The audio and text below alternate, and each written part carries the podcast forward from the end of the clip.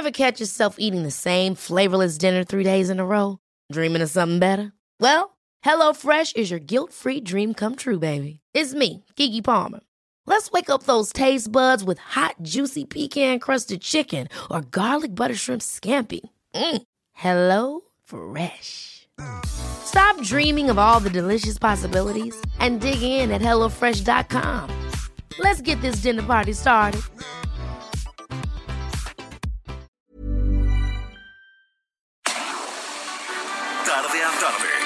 Necesitas saber de forma ligera, con un tono accesible. Solórzano, el referente informativo.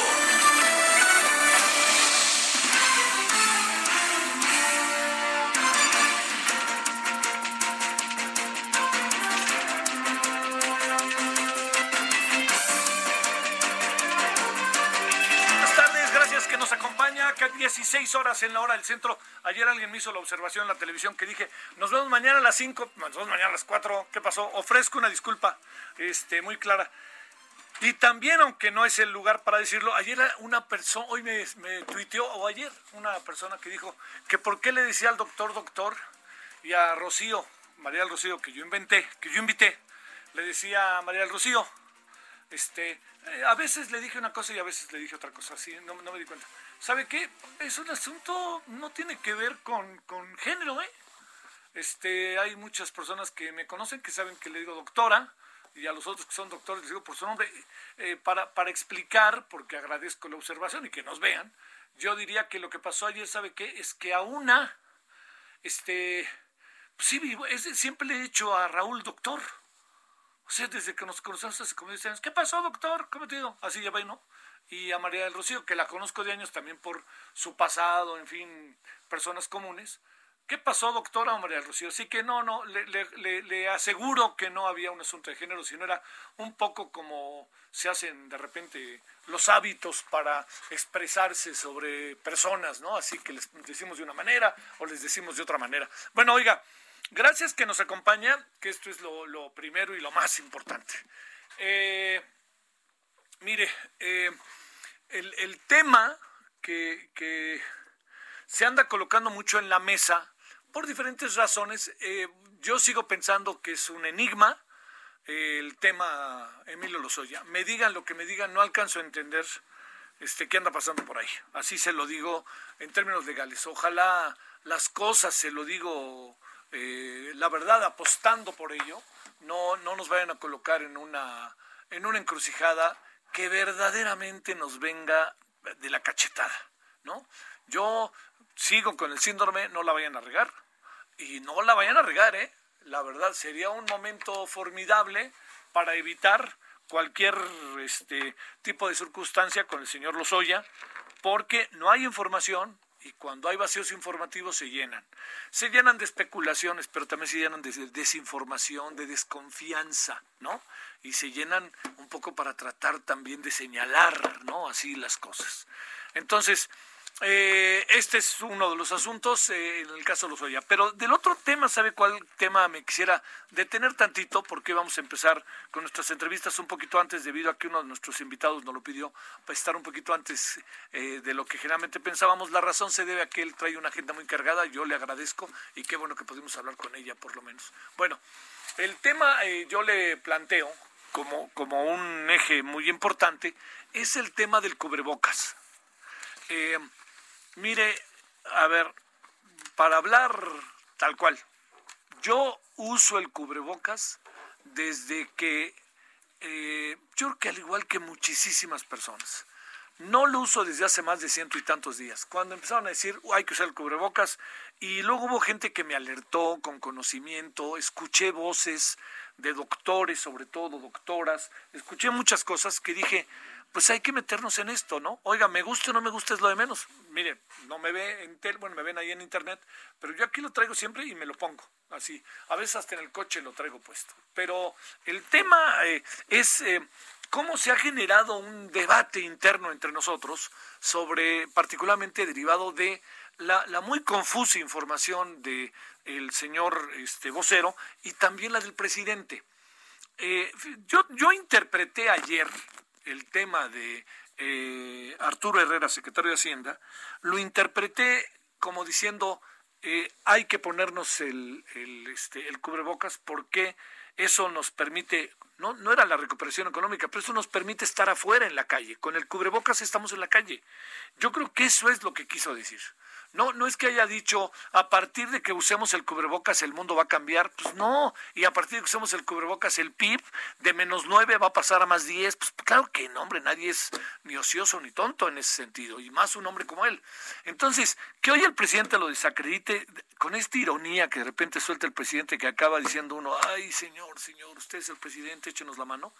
Y luego también, ¿no? Que el, que el presidente diga, voy a Washington y me lo pongo, me subo al avión y me lo pongo, pero ahí fuera no me lo pongo, vamos a ver qué pasa ahora en la gira. Entonces eso genera muchas actitudes imitativas. Y las actitudes imitativas de mucha gente que quiere mucho al presidente, que lo sigue, hasta con fervor, me atrevo a decir, pues acaba, le diría yo, pues acaba todo quedando realmente a la mitad, ¿no? Acaba quedando todo, eh, en verdad lo digo, ¿no? Bajo una situación en donde queda como todo en entredicho sin necesidad de que quede en entredicho. Bueno, ¿por qué le cuento esto? Se lo cuento porque hay en el fondo también un asunto de peso, que es eh, el uso del cubrebocas es hasta hoy uno de los instrumentos más confiables para evitar el contagio. ¿Cuál es el otro? La sana distancia. ¿Y cuál es el otro? Evitar los lugares públicos. El resto, pues este es tener paciencia y que la vida siga fluyendo hasta que llegue un momento en que podamos poco a poco recuperar todas las, las eh, posibilidades de tener una mayor eh, interrelación, de poder tener una vida más activa en términos públicos. Pero mientras eso no suceda, ni siquiera hay que voltear. Entonces yo diría, la alegoría que hizo que además lo colocaron contra las cuerdas al titular de Hacienda, al del dinero, qué necesidad, digo yo. Bueno, al titular de Hacienda, que además es un buen funcionario, es un funcionario muy fiel, muy leal al presidente, es un funcionario de altos vuelos, es un hombre muy preparado, es un hombre que ha parado muchas broncas, broncas que tienen que ver con que el presidente plantea una serie de cosas que generan molestia en ciertos sectores y él hace el trutru para que todo pueda volver más o menos a caminar independientemente de lo que el presidente plantee, ¿no? Que, que, entiendo que son políticas públicas que el presidente tiene por delante y las tiene como proyectos, pero ah, ah, cuando se plantean hay quien dice yo no estoy de acuerdo, pues entonces hay que buscar cómo hacer el trutru para que las cosas estén eh, bien. Bueno, yo planteo ese asunto de entrada, entre otras muchas razones, porque creo que merece toda nuestra atención el uso del cubrebocas. Eh, ya se vio que es necesario y ya se vio también que estamos bajo una situación particularmente delicada respecto a eso. Y también, pues, que no necesit que no se suban a un avión porque se lo tienen que poner, ¿no? Que no los vayan a Washington porque se lo tienen que poner. Entonces, ¿qué, es lo que pasa aquí? Y hay que tomar en cuenta que además el señor Arturo Herrera le dio coronavirus, fue contagiado. Él es de los personajes que con mayor razón puede plantear con toda razón, con todo motivo, con toda fuerza, la imperiosa necesidad de usarlo, ¿no? Así de fácil. Él sabe por qué también exhorta su uso. Bueno, pues mire, aquí andamos agradeciéndole. Hoy hay una noticia que a mí particularmente, y yo creo que a mucha gente, este, hay, hay mucha, yo creo que hay un elemento positivo. ¿Y sabe cuál es ese elemento positivo? Que se crea una propuesta de reformas al sistema de oro para retiro. O sea, espérenme, ahora sí que como me ven, se verán. ¿Qué quiere decir? Yo soy una persona que siempre ha trabajado por servicios profesionales. Solamente en la UAM trabajé ahí, que era parte de la nómina. Soy parte de las nóminas, pero digamos, si a mí cambio de trabajo, tengo yo que buscar la manera de hacer una continuidad de mi pago, al igual que mucha gente. Pero hay otras personas que han trabajado siempre o en la misma institución o en la misma empresa y se mantienen y van armando su ahorro para cuando se retiren, cuando les llegue la pensión, que a nosotros, a, muchos no nos va a llegar, por el tipo de trabajo, por el tipo de eh, contratación que hemos tenido, aunque si estamos pagando el sistema, todas estas cosas, pues podemos ahí caminar. Bueno, ¿por qué le planteo todo eso? Por una razón muy concreta, porque creo que eh, lo que hoy se propone es una propuesta sumamente atractiva, porque además no solamente es atractiva eh, per se, sino que sale de un consenso. Lo que no sale del consenso porque se defendieron los de Morena a morir. No querían discrecionalidad los de Morena, la criticaron durante décadas y acabaron haciendo lo mismo. Como dice el señor maravilloso José Emilio Pacheco, más menos, en paz descanse José Emilio, que decía, no terminemos siendo lo que nunca quisimos ser. Pues para allá van, ¿eh? Porque están además cerca del síndrome de hacer así una... una van, van a hacer una extraña combinación PRI-PRD a este paso los honorables este, integrantes de Morena. Bueno, lo dejo hasta aquí, lo dejo hasta aquí y si le parece vamos a contarle sobre el sistema de ahorro para retiro en voz de uno de los que saben de qué se trata y para que hoy cambiemos, si no le importa, la dinámica de inicio del noticiario, entrando por delante con la entrevista, a diferencia de como lo hacemos todos los días. 16 con 10 en la hora del centro, 98.5 de FM, estamos aquí a través de Heraldo Radio y también en Guadalajara, Villahermosa, Acapulco, en Monterrey y ya le contaremos todas las estaciones en las que estamos agradeciendo su compañía. Vamos entonces con lo que le he propuesto. Solórzano, el referente informativo. Bueno, entonces 16 con 11 ahora. Le quiero agradecer a Carlos Hurtado López, director general del Centro de Estudios Económicos del Sector Privado. Carlos, te saludo con gusto. ¿Cómo has estado?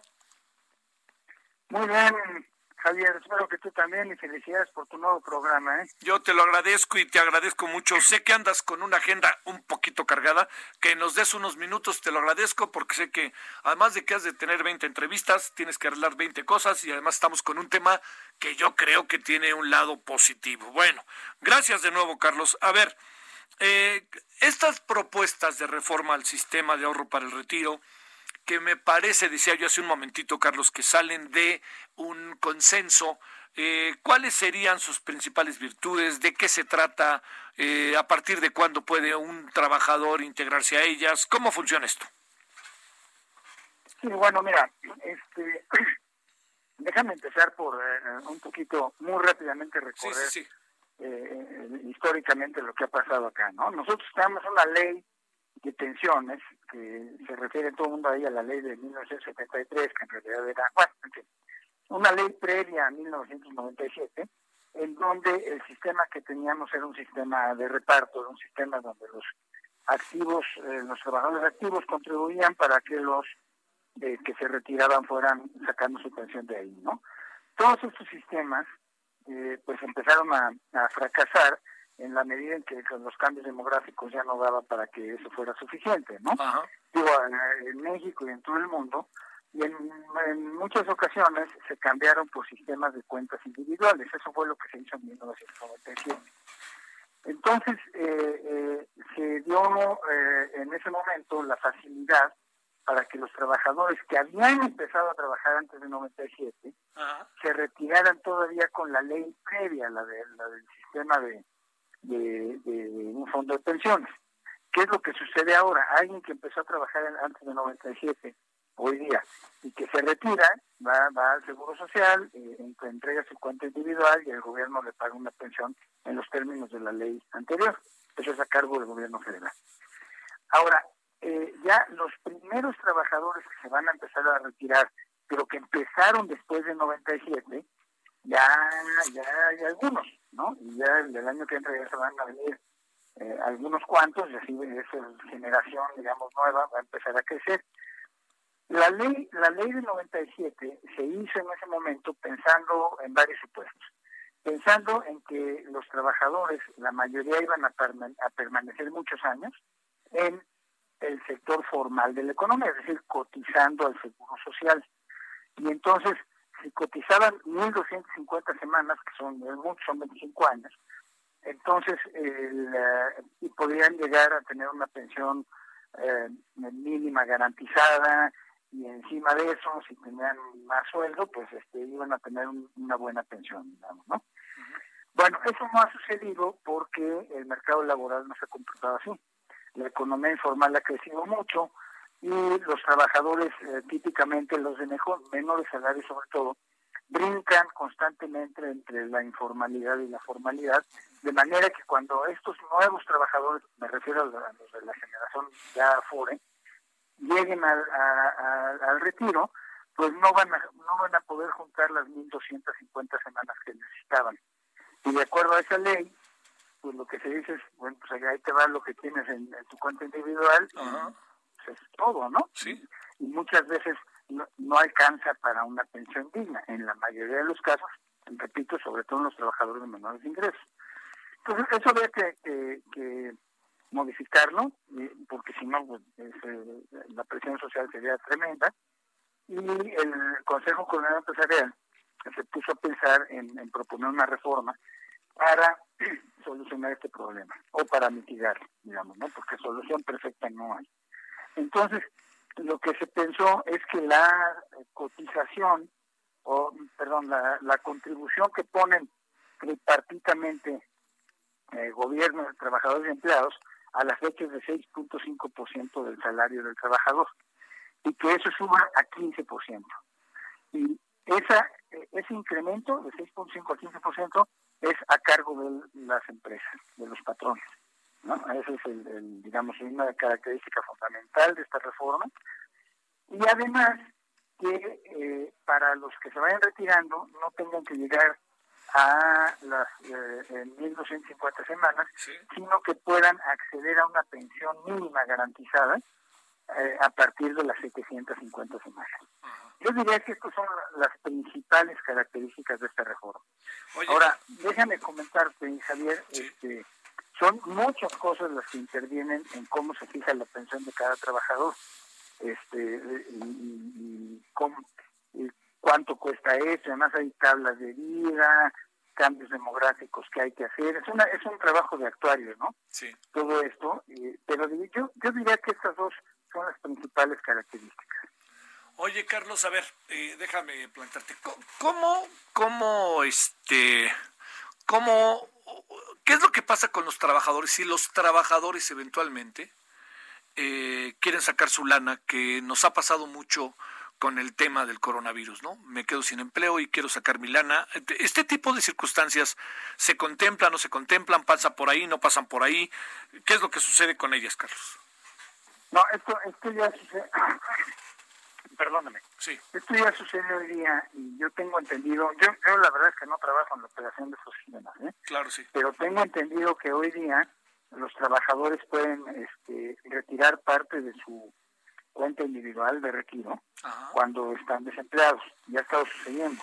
Ha habido muchas eh, solicitudes para eso. Yo desconozco los números, no los conozco. Esa, esa parte en la propuesta que el, Consejo Comunitario Empresarial presentó no no está contemplada eh, eh, revisarla o cambiarla. Eso sigue igual, eso eso sigue bueno, igual. De, acuerdo a nuestra propuesta, déjame déjame nada explicar una cosa así para el auditorio. Claro. O sea, la, la, la iniciativa de reforma de ley todavía no se presenta.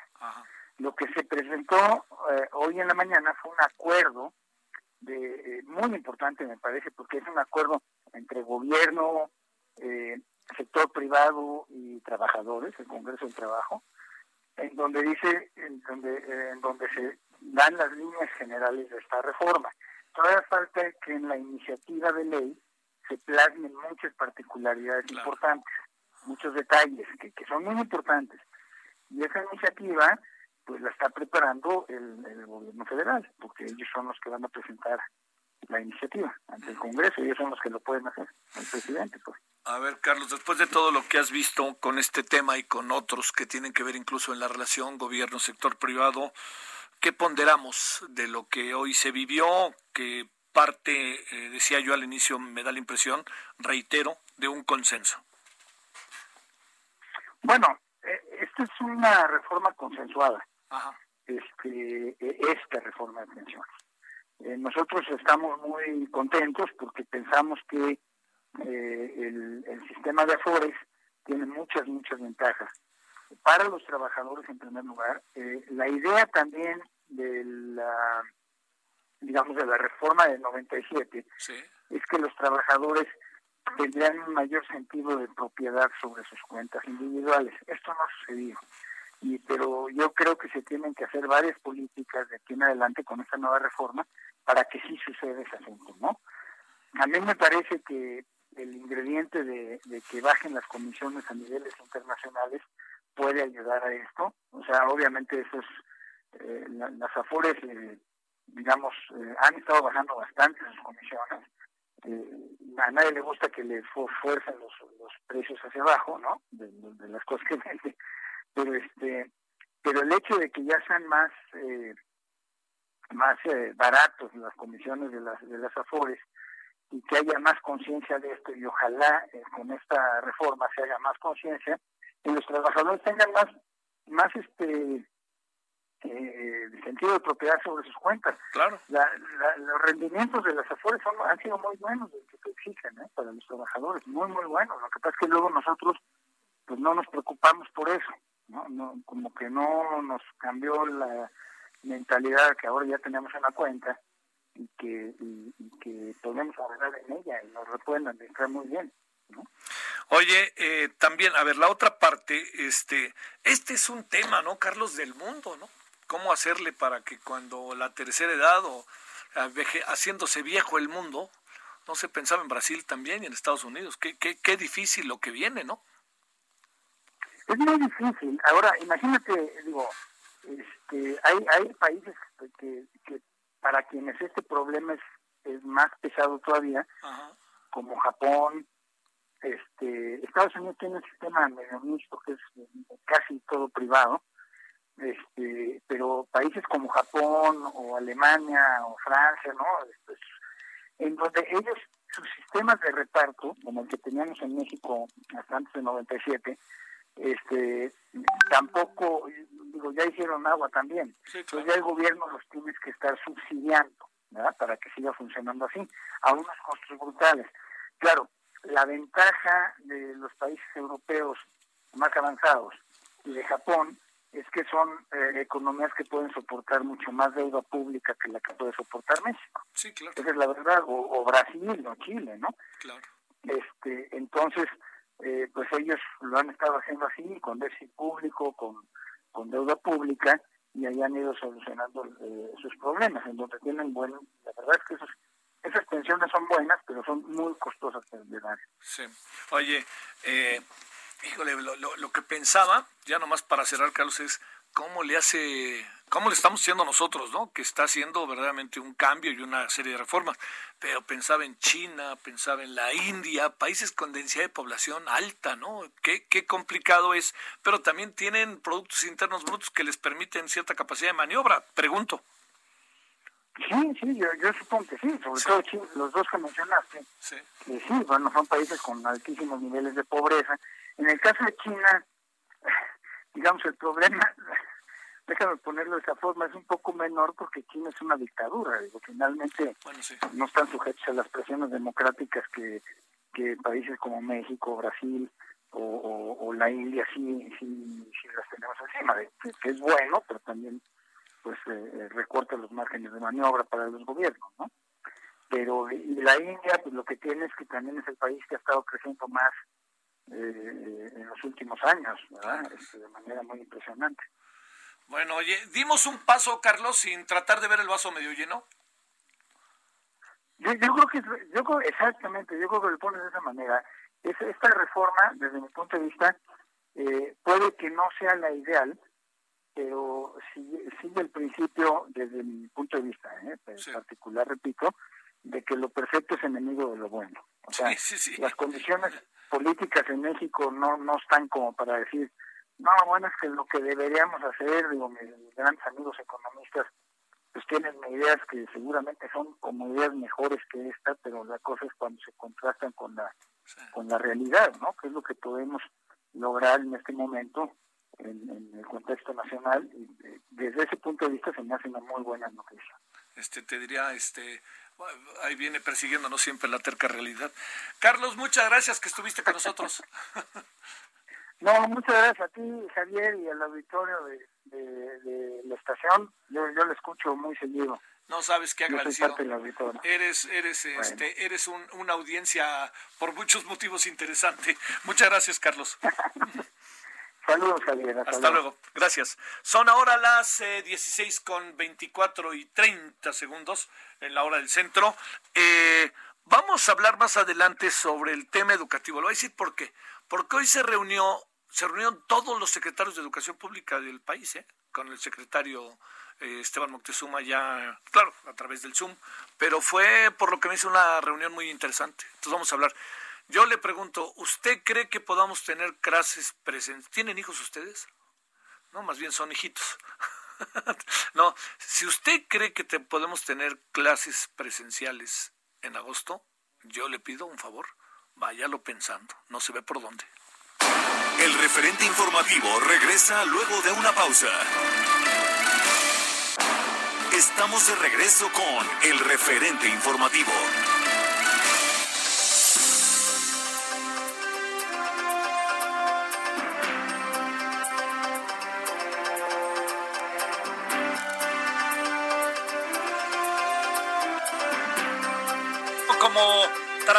De hacerlo todas las semanas, una vez a la semana, es eh, la idea de poner como en, alto eh, para saber en qué estamos respecto al tema de la pandemia. Eh, se ha olvidado mucho lo que de repente tenemos que hacer y es cada vez más inquietante porque, pues por más que digan una cosa, la terca realidad los alcanza. Así de fácil, así ha sido. Bueno, hablemos de ello pues y a ver cómo se ve desde dentro. Por lo pronto le quiero agradecer al doctor Fernando Vidal Martínez, médico internista cardiólogo del Instituto Nacional de Enfermedades Respiratorias del INER, que esté aquí de nuevo con nosotros. Doctor, te agradezco tu tiempo y ya te traemos de encargo, doctor. Gracias. ¿Cómo estás? No, Javier, no, al contrario, a ti muchas gracias por la oportunidad de siempre estar en tu programa y agradeciendo a todo el público que te escucha por todas las opiniones que puedan vertirse aquí. Muchísimas gracias, Javier, no hay ningún problema. Claro, ya sabes que en opinión de tu servidor desde siempre, viva la pluralidad, aunque ahora esté de moda. Oye, este, a ver, doctor, déjame plantearte, eh, no, fíjate que no me acabó, te lo digo quizás en primera persona de manera que no, no, no sea muy, muy este, políticamente correcta. No me gustó todo este asunto de hoy en la mañana del cubrebocas y la alegoría y cómo trató de salir ahí por la tangente el, eh, el secretario de Hacienda. A ver, ¿cómo colocamos en perspectiva real el tema del cubrebocas y todo esto que hoy sucedió? Pues yo realmente que no hay ninguna vuelta de hoja desde que inicia esta pandemia y en las pandemias previas una de las grandes protecciones que tiene el ser humano contra el contagio es el cubrebocas, sobre todo el tipo de cubrebocas, el más específico, el N95, aunque algunos otros cubrebocas y algunas máscaras han salido también al, tiempo para poder decir que esto puede ser una cuestión importante. Pero realmente la protección que se tiene con el cubreboca es, de todas maneras, no es una cosa que tenga que discutirse totalmente, que tenga que llevarse porque es un modo de protección al contagio. A ver, dicho de otra manera, eh, digo, este, esta respuesta de la alegoría, pues fue un poco como tratar de quedar bien con el jefe, alguna cosa así, perdón que te lo diga de esta manera, doctor. Sí, claro, yo creo que es una cuestión que en, un, en una situación de salud, en la asesoría que se tiene que tener, no podemos darle la información a la gente de que el cubreboca no es una cuestión de protección y tratar de evitarlo sería totalmente estrazoso porque se ha visto en toda esta situación que el contagio baja totalmente con el uso del cubrebocas.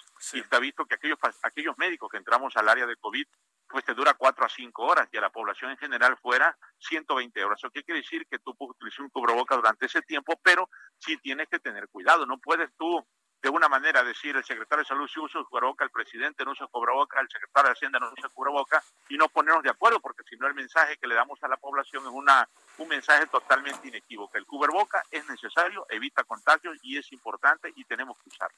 A ver, me dices algo, doctor, que yo no tenía muy preciso. Un cubreboca, ¿cuánto se, se eh, digamos, se, es lo idóneo usarlo? ¿120 horas hablamos una semana o qué? Más o menos. Sí, más o menos. Cinco días al menos. Hay, algunos dicen que entre uno a tres días, pero realmente lo puedo utilizar durante todo ese tiempo antes que las fibras.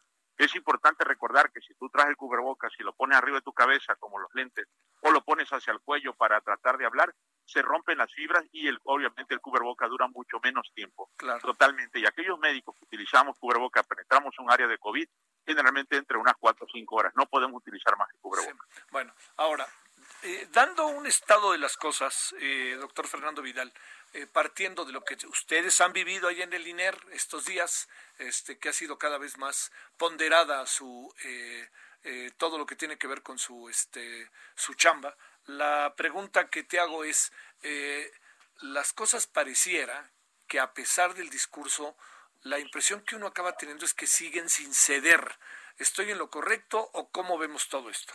Está totalmente, está totalmente en lo correcto, sigue sin ceder. Yo creo que sí se ha frenado como un poquito la, la escalada, pero realmente sigue siendo eh, eh, no tan visible eso que, que tú estás comentando y que obviamente todavía se, sigue teniendo mucha gente con COVID. Se ha disminuido el, posiblemente un poco la situación de mayores complicaciones, de mayores pacientes con complicaciones, pero sigue habiendo mucho contagio. Hay estados que están sumamente en forma muy importante con un alto índice de contagio y eso no se puede evitar y más con la apertura ahora de aeropuertos, restaurantes, todo eso, hay que esperar la verdadera escalada de la masividad que se tiene y yo creo que todavía no termina el mes de julio y puede ser una situación muy importante.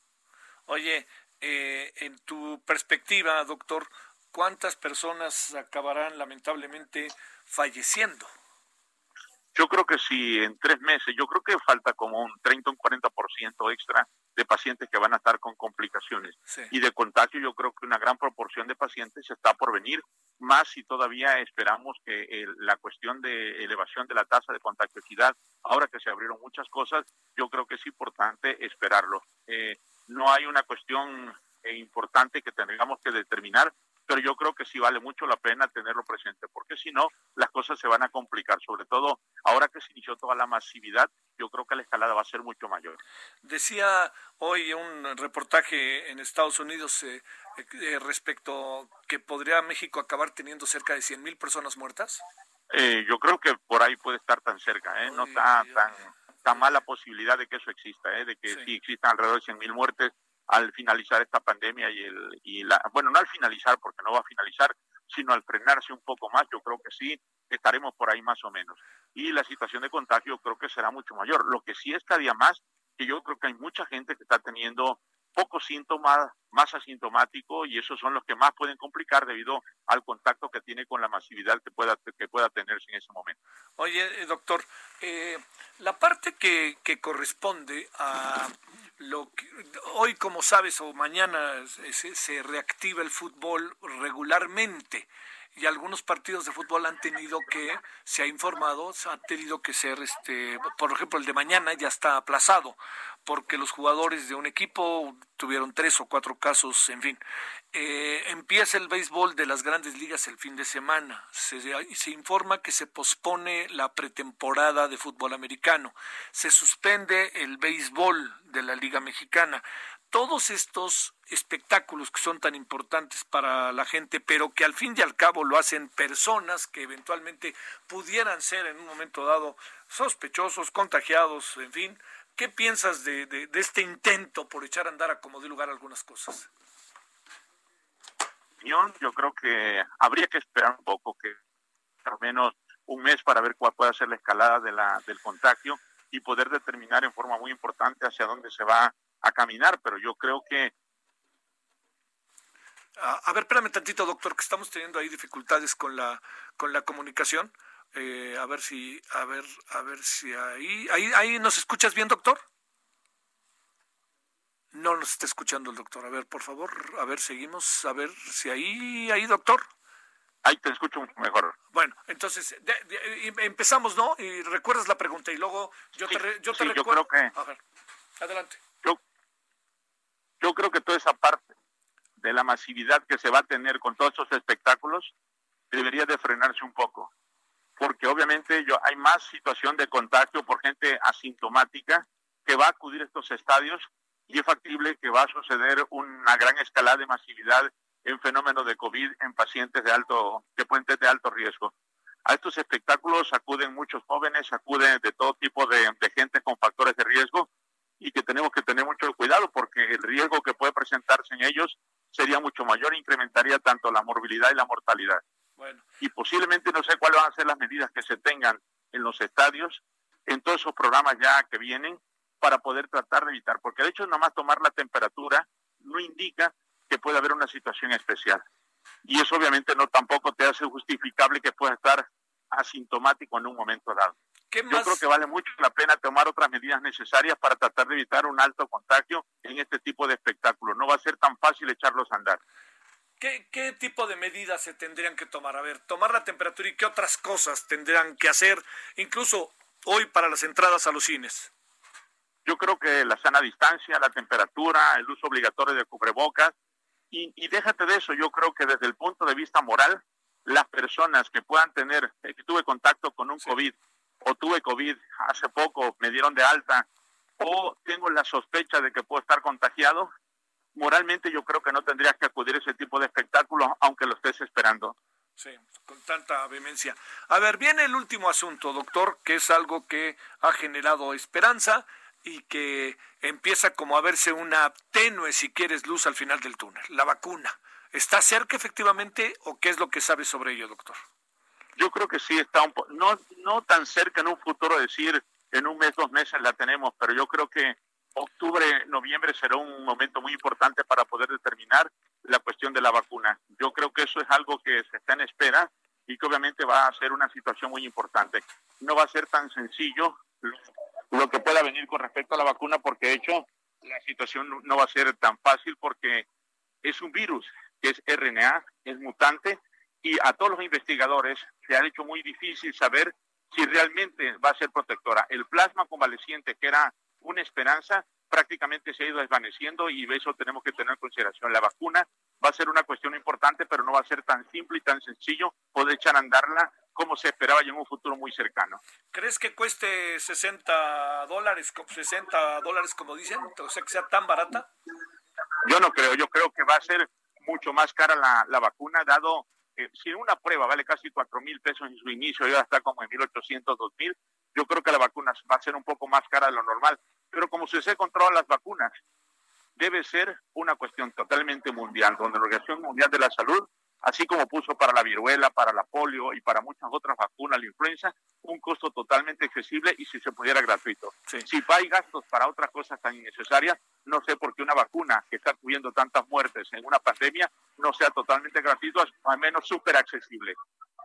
Eh, doctor, bueno, este, hijo, es que ahora sí que nomás nos provocas, doctor. Si hay gastos en cosas tan innecesarias, uno dice, digo, y hablamos de este gobierno, perdón, ¿no? Pero a ver, déjame plantearte, pensé que era ya el final, pero me, dijiste algo, doctor, nos dijiste algo que me parece importante plantearte un asunto más.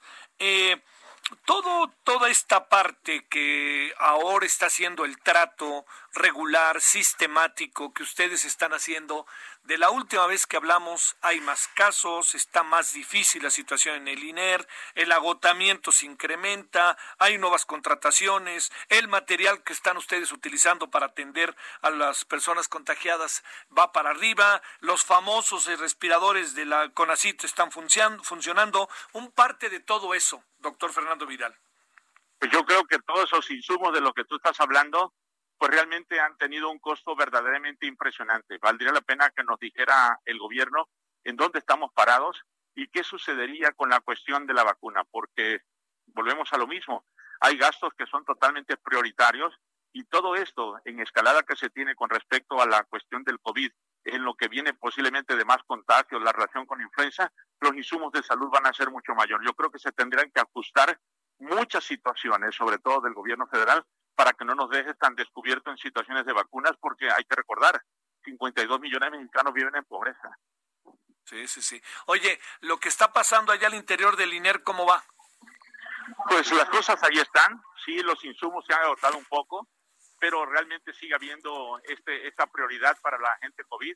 Eh, sabemos perfectamente que el paciente COVID no gasta un peso y que obviamente pues eso hay que agradecerle mucho al gobierno y que obviamente los insumos con respecto a medicamentos siguen habiendo, aunque algunas veces sigue habiendo algunos faltantes que se cubren muy rápidamente, pero sigue sigue siendo muy importante, muy interesante, ese el gran apoyo que puede tenerse del sistema de salud. Hay que agradecer esa parte. Oye, doctora, ¿cuántas personas habrás tratado tú? ¿Habrás estado ahí en ese campo de batalla cotidiano? Yo creo que sí, unos 300, 400, un poco más. Wow, wow. Híjole, este, y, y supongo, sé que estarás muy bien cubierto, ¿no? Pero siempre... Totalmente. Oye, siempre, siempre con la inquietud y, oye, y no lo digo para preocupar a tu mamá, ¿no? Ya sabes, pero siempre con la inquietud de que cualquier cosa pueda brincar, ¿verdad? Claro, no, por supuesto, la, la exposición se tiene muy amplia y obviamente tenemos que tenerlo mucho en cuenta y que obviamente no es tan simple ni tan sencillo por la situación de, de, lo que podría presentarse en ese momento de un contagio. Pero sí, nosotros tenemos precaución extrema, todo el mundo de la población sanitaria tiene que hacerlo porque si no, quién se queda al frente de la lucha. Claro. Bueno, ahí te va lo último que siempre te preguntamos. Eh, ¿Cómo imaginas el mes de noviembre y diciembre? El Día de la Virgen de Guadalupe, la Navidad y las posadas. Yo creo que no va a haber posadas, ¿no? No, yo creo que valdrá la pena ir mes con mes ahora, Javier, viendo cuál ser la situación. Pero realmente que se nos informe de una situación importante. Si no, este, este tipo de eventos de la Virgen de Guadalupe, el 15 de septiembre, las posadas, lo que viene del 20 de noviembre, sé que son masividad para el pueblo mexicano, puede incrementar esa morbilidad y mortalidad que tú has comentado de más de 100 mil y que obviamente puede ser un contagio tan importante que no nos alcancen esos insumos de los que hemos venido hablando. Quiere decir que el, el factor contagio independientemente del descenso eventual que no ha llegado de la curva, podríamos tener este eh, un no necesariamente la apertura sino más bien mantenernos el quédate en casa lo más que se pueda en función de que estamos todavía con latente eh, la posibilidad del contagio sin importar que esté decreciendo la curva pregunto.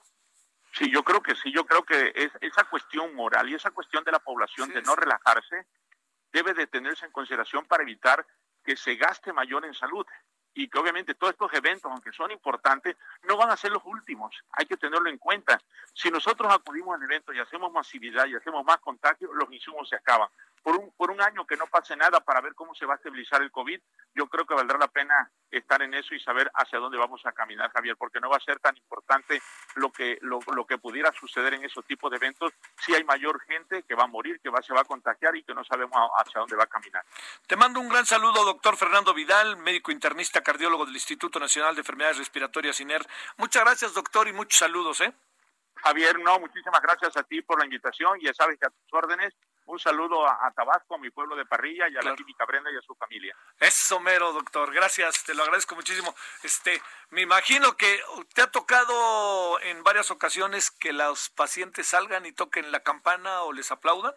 Sí, claro, me ha ah, tocado eso y pues esas campanas al vuelo de esperanza, por supuesto, hay que tenerlas siempre vivas, porque eso nos da la oportunidad a los que estamos al frente de poder siempre salir avante en todo eso. Y eso nos da mucho ánimo y sobre todo saber que sí se puede combatir esta pandemia. Bueno, abrazo hasta... Oye, ¿cómo viste que tu gobernador dijo, ya no aguanto a, a Gatel?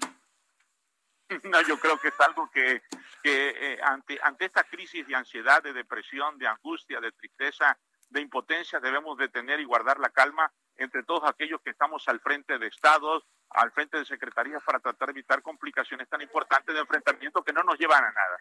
Oye, pero por algo lo habrá dicho, ¿no? O sea, tiene un cargo muy importante el gobernador como gobernador para, para no decirlo, ¿no? No, yo creo que sí, habrá que ver cuál sea el trasfondo, pero Tabasco, que es uno de semáforo muy, muy rojo, que requiere del apoyo de la Secretaría de Salud y obviamente pues no puede estarse eh, indistintamente cuál puede ser la situación de fondo, estar en un pleito que no nos va a llevar a absolutamente a nada. Sí, no, no. Ahora sí, un abrazo de despedida, doctor Fernando Vidal, y gracias. No, al contrario a ti, Javier. Muchas gracias. Muchas gracias. Ahora 16:47, casi 48 en la hora del centro. Ya, ya escuchó, perdóname, ahí me, quedé otra vez ahí. Eh, no cede, las cosas no están fáciles, no hay que dejar de usar cubreboca. ¿Quién lo dice? Un especialista. Lo dice, vamos a decirlo de manera muy mexicana, un cuate que trabaja desde hace 20 años en el Instituto Nacional de Enfermedades Respiratorias.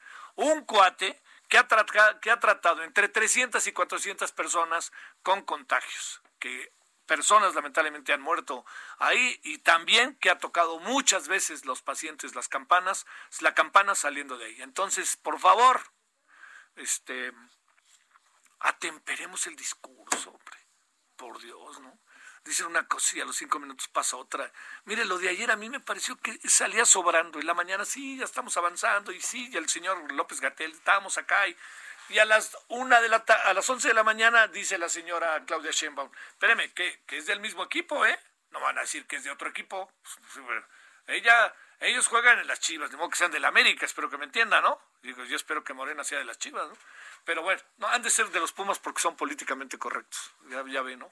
O sea, los Pumas les van los que le van a los Pumas y los que no saben y son políticamente correctos. Es que es la UNAM. Ah, Mérito es irle al Guadalajara y al América y al Cruz Azul, ¿eh? Eso sí que es mérito. Nos mentan la madre diario. Bueno, pero más allá de ello y de la, grose, de la grasejada, lo que le quiero decir es que la, es, esa mañana de ayer la señora Claudia Sheinbaum, ¿qué nos dijo? se está otra vez incrementando. Están muchos hospitales, cinco o seis hospitales de la ciudad con más pacientes. Entonces, en la mañana ya vamos, ¿no? Al mediodía, ojo, focos rojos.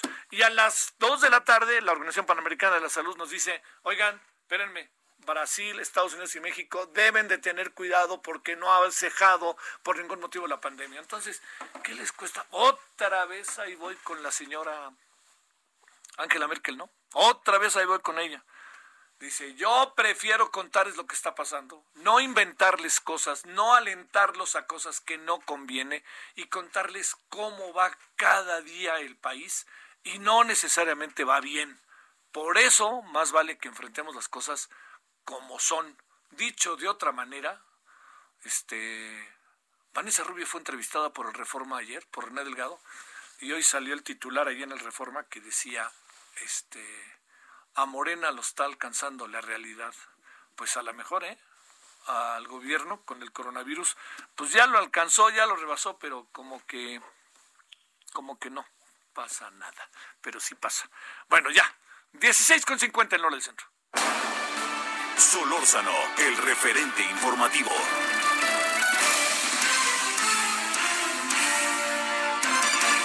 Bueno, vamos cerrando la primera hora de la emisión de esta tarde de día miércoles, mitad de semana. Gerardo Suárez, ¿dónde te encuentras, Gerardo? Buenas tardes. Hola, muy buenas tardes, Javier. Pues estamos muy atentos de esta información del Centro Nacional de Equidad de Género y Salud Reproductiva alertó que la enfermedad de COVID-19 ya es la primera causa de muerte materna en México. Así lo informó Carla Berdichevsky, la titular de este centro, el Centro Nacional de Equidad de Género y Salud Reproductiva. Javier, en nuestro país han fallecido 81 mujeres embarazadas o en puerperio con diagnóstico confirmado del nuevo coronavirus, lo que representa 18.5% de las 437 muertes maternas registradas hasta el 20 de julio pasado. La segunda causa de muerte es la enfermedad hipertensiva que se presenta en el embarazo con 16%, luego las hemorragias obstétricas también con 16%, los casos probables de COVID eh, con 6% y el aborto con 5%. En un video seminario, en un seminario virtual, Ari Hochman, representante del Fondo de Población de las Naciones Unidas, añadió que las muertes maternas por COVID pueden representar hasta 25% si le sumamos pues estos casos sospechosos que están a la espera de un resultado de laboratorio. En tanto, Cristian Morales, que es el representante en México de la Organización Panamericana de la Salud, dijo que el continente americano concentra más casos de mortalidad materna que otros continentes y México, nuestro país, es de los que tiene las cifras más altas.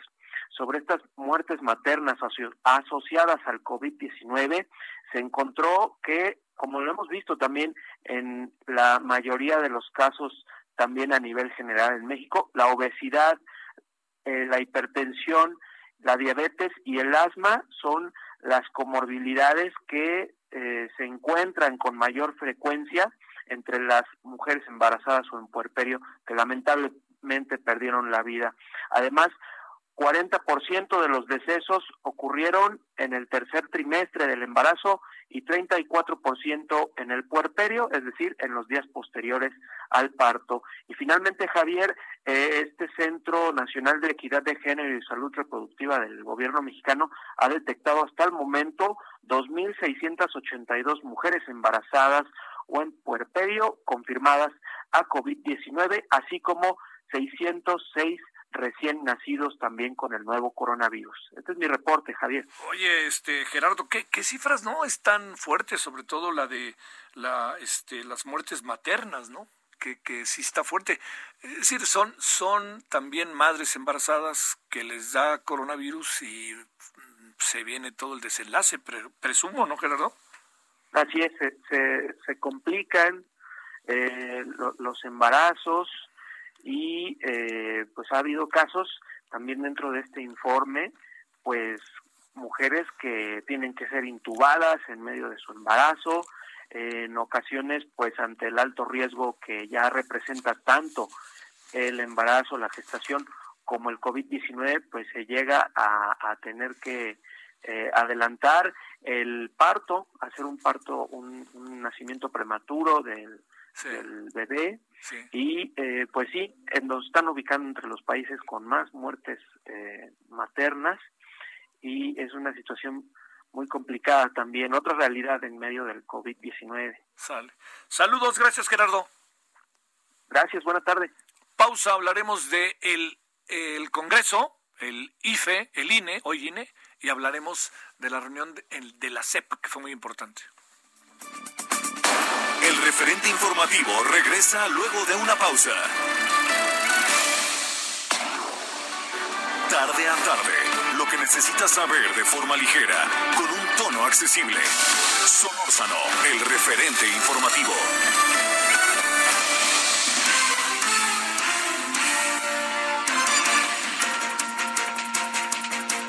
Bueno, vámonos cuando son ahora las 17 horas en la hora del centro. Entramos a la segunda parte, de a la segunda hora, pues, de eh, nuestra emisión de todos los días entre las 16 y las 18 horas en la hora del centro de México. Bueno, agradecemos que esté en el 98.5 aquí en la Ciudad de México, en Heraldo Radio, y que estemos en Acapulco, 100.3 FM, allá en Guadalajara. Primero, perdóneme, es Guadalajara, ¿eh? 100.3 FM Guadalajara, Jalisco, 106.3 FM Villahermosa, Tabasco, saludos allá Villa, Acapulco, 92.1 FM, en el Estado de México estamos en el 540 de AM, Guanajuato Capital, eh, Guanajuato, Guanajuato en 107.3 FM, en Tampico 92.5 FM, Tampico Tamaulipas, y en QFM 104.3. Allá estamos en Cancún, que ahí va, ahí va, ahí va Cancún, eh, ahí va poco a poco llegan vuelos. Este, oiga, eh, si usted va a volar, le insisten a uno, me han contado, no he viajado yo, la verdad no puedo decirlo, pero escucho testimonios, me, me, insisten personas que han viajado, que me hablan, que me cuentan, amigos, en fin, amigas que me dicen, ¿sabes qué? Dice, algo, algo nos pasa a los pasajeros. Nos subimos al avión y nos quitamos el cubrebocas. O sea, pues, espéreme, pues, los lugares cerrados es donde está el principal problema, ¿no? Por más que a uno le, este, le tome la temperatura y esas cosas, ya escuchamos ahorita al doctor Fernando Vidal. Segundo, la gente no se lo toma tan en serio el vuelo. Entonces los aviones colocan vuelos llenos. Yo no sé si lo ideal sería un lugar sí y un lugar no, no sé. Ahí supongo que las líneas aéreas son responsables de esto y, saben lo que tienen que hacer. Pero estos dos asuntos que le cuento me parecen particularmente delicados para las personas que andan viajando. No se quite por ningún motivo el cubrebocas. Bueno, el presidente que si algo no quiere es ponerse el cubrebocas, todas las fotos que le sacan cuando va arriba de un avión es con el cubrebocas. Claro, ¿no? Ya sabe, solo cuando hay, no hay de otra, si no te lo pones, pues no subes. Bueno, ese, eso se, se lo planteo, ¿no? Para que lo consideremos. Y, eh, bueno, ya comentamos al inicio todo esto de la alegoría, ¿no? Y lo platicamos incluso con el doctor Fernando Vidal. Mire, el tema de la designación de los consejeros, las, los consejeros electorales, se convirtió en tema debido a que lo metieron en una borrasca auténticamente, en, un, una maraña, ¿no? Y además cargada de intereses y con declaraciones verdaderamente que yo no alcanzo a entender, ¿no? Así, queremos cambiar todo el INE porque el INE no sirve para nada, ¿no? Hay una mayoría que pensamos diferente y queremos cambiar el INE y hay que hacer valer nuestra mayoría. Oigan, espérenme, la mayoría se gana en un proceso electoral, pero no puede ser posible que tenga todo el poder la mayoría de manera irracional. Tenemos que debatir y discutir las cosas. ¿Qué tal si le digo algo que, insisto, yo voté por Andrés Manuel López Obrador y no me arrepiento, pero ¿qué tal si le planteo algo? Usted recuerde cuando tomó posesión Andrés Manuel López Obrador el 1 de diciembre del 2018. Del 1 de diciembre del 2018 a este día que es el 22 de julio del 2020, ¿qué tanto habrá, eh, habremos cambiado nosotros y el país? Muchísimo, pero muchísimo. La situación económica antes que el coronavirus, la correlación política, el problema del feminicidio, eh, la irrupción de las mujeres, el tema de este del señor eh, Ovidio, el hijo de el Chapo y el coronavirus. Entonces somos otros y necesitamos otro tipo de variantes y los que ganaron deben de entender eso. Pero si siguen en el voy derecho y no me quito que les dio el voto, significa que no entienden la dinámica de la vida, de la vida, ¿eh? de que somos seres humanos y los seres humanos somos susceptibles de cambio, de pensar las cosas de una manera y luego pensarlas de otra, y luego de otra.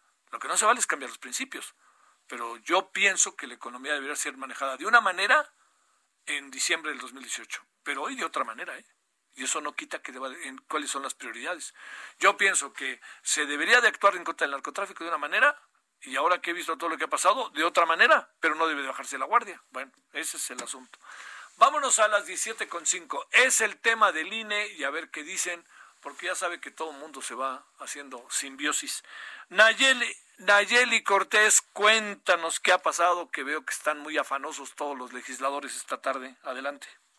Buenas tardes, Javier. Pues hay buenas noticias aquí en, la, en el recinto parlamentario de San Lázaro. Por consenso fueron aprobadas eh, los cuatro nombres de los nuevos consejeros electorales, es decir, con el respaldo de todas las fuerzas políticas, fueron aprobados por la Junta de Coordinación Política. En estos momentos, los coordinadores parlamentarios están dándolos a conocer en una conferencia de prensa y pues en unos minutos eh, se votarán por el Pleno de San Lázaro. Los nuevos consejeros electorales serán Norma de la Cruz, Carla Humphrey, Fernando Faz y también Upkip Espadas. Ellos cuatro fueron respaldados por la Junta de Coordinación Política luego de pues casi 12 horas de negociación formal que inició anoche con la instalación de la reunión de la Junta de Coordinación Política alrededor de las 11 de la noche, un atorón en dos quintetas que duró algunas horas y que finalmente pues permitió que se llegara a un acuerdo, aunque sí hay que decir que estos cuatro nombres fueron los originalmente planteados por Morena. Javier,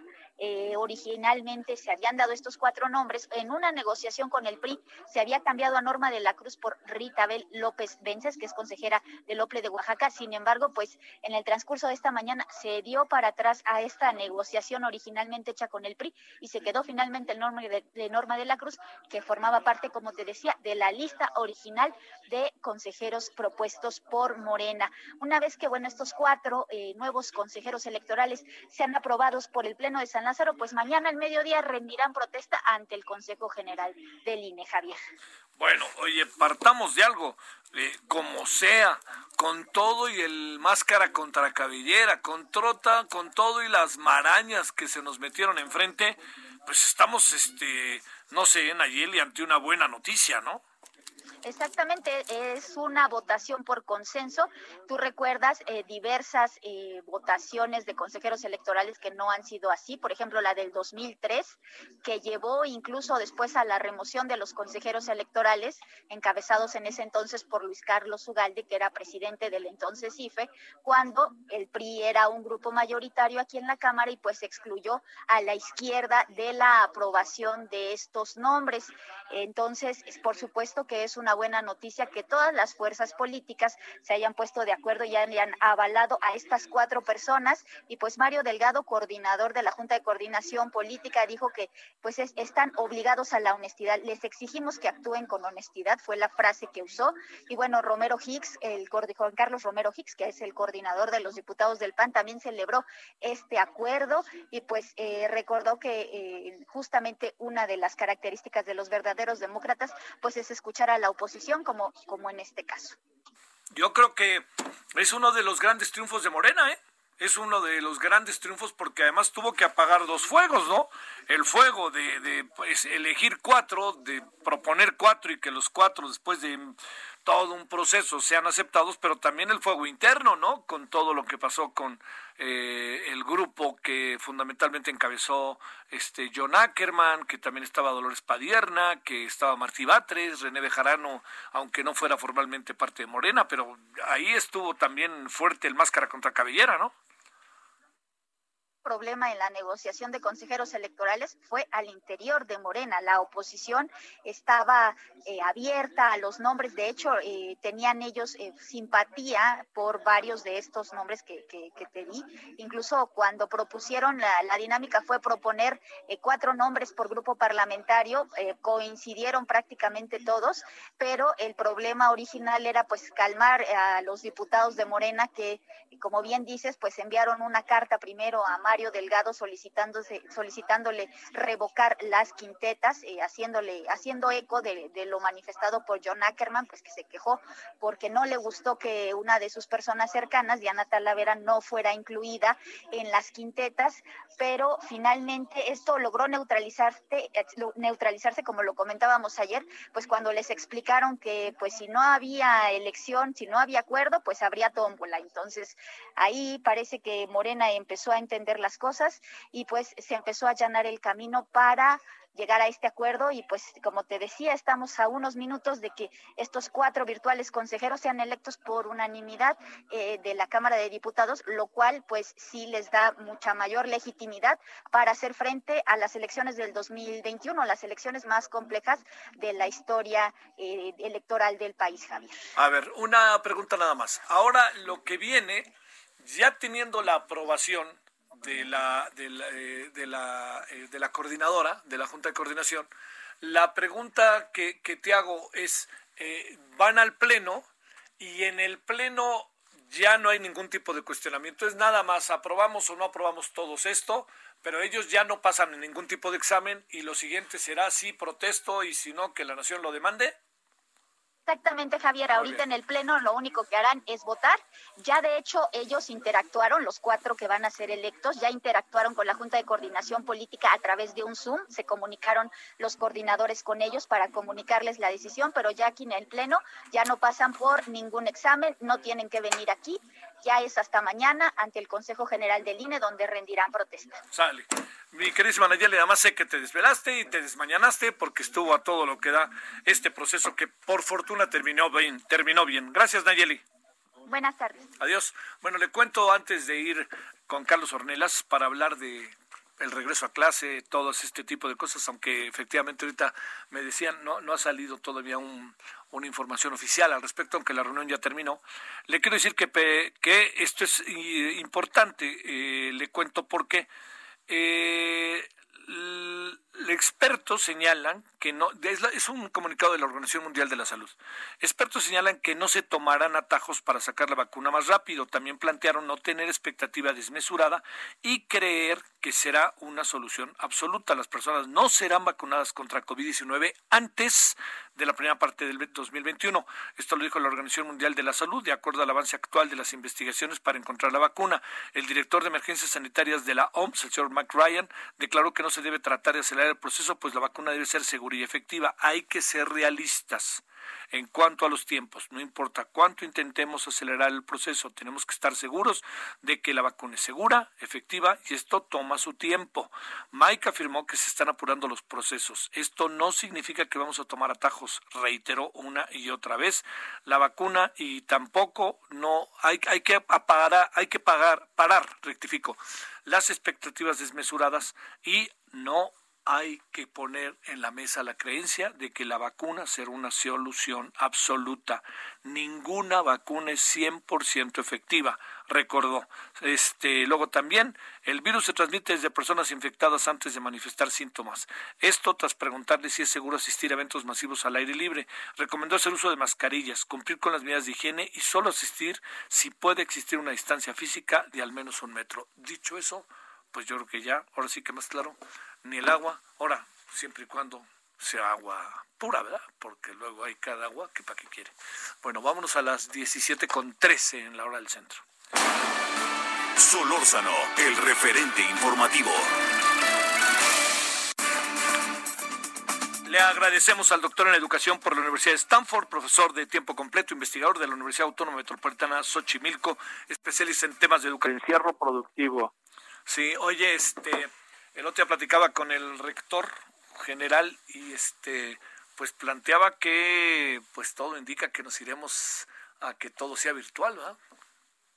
En efecto, ah, en, en efecto, en, en, el caso nuestro, en la universidad, oigo el eco, oigo, oigo un eco. Me, a ver, eh, yo, te, oye, yo, te, escucho bien, espérame tantito, ah, y se oye bien al aire, pero no, espérame, pero para que estés, este, para que no, no, no, no te cause ruido, tu propia voz, que eso luego sucede, o, a, ver, a ver si ahí se escucha mejor, Carlos. Sí, ya, ya se, ya ah. se, ya se fue el eco. Adelante. Eh, eh, Sí, eh, bueno, muchas gracias por el saludo. Estoy bien y espero que tú también. sí, Carlos. Eh, a pesar de que el encierro nos tiene nos tiene algo algo pasmados. Eh, bueno, en el caso de la UAM, en efecto, nosotros vamos a seguir con el programa de el que se inauguró este trimestre pasado de, de, educación remota, que tuvo, a pesar de algunas dificultades, tuvo muy buenos resultados. Ah, hay impugnación, por supuesto, de una minoría que siempre se opone, pero en términos generales está bien, sobre todo en áreas de ciencias sociales, humanidades, eh, ya en ciencias físicas, en biología, en otras áreas que se requieren laboratorios, aparatos, la situación es distinta, el, aprendizaje remoto es mucho más complicado y no puede decirse que haya tenido éxito.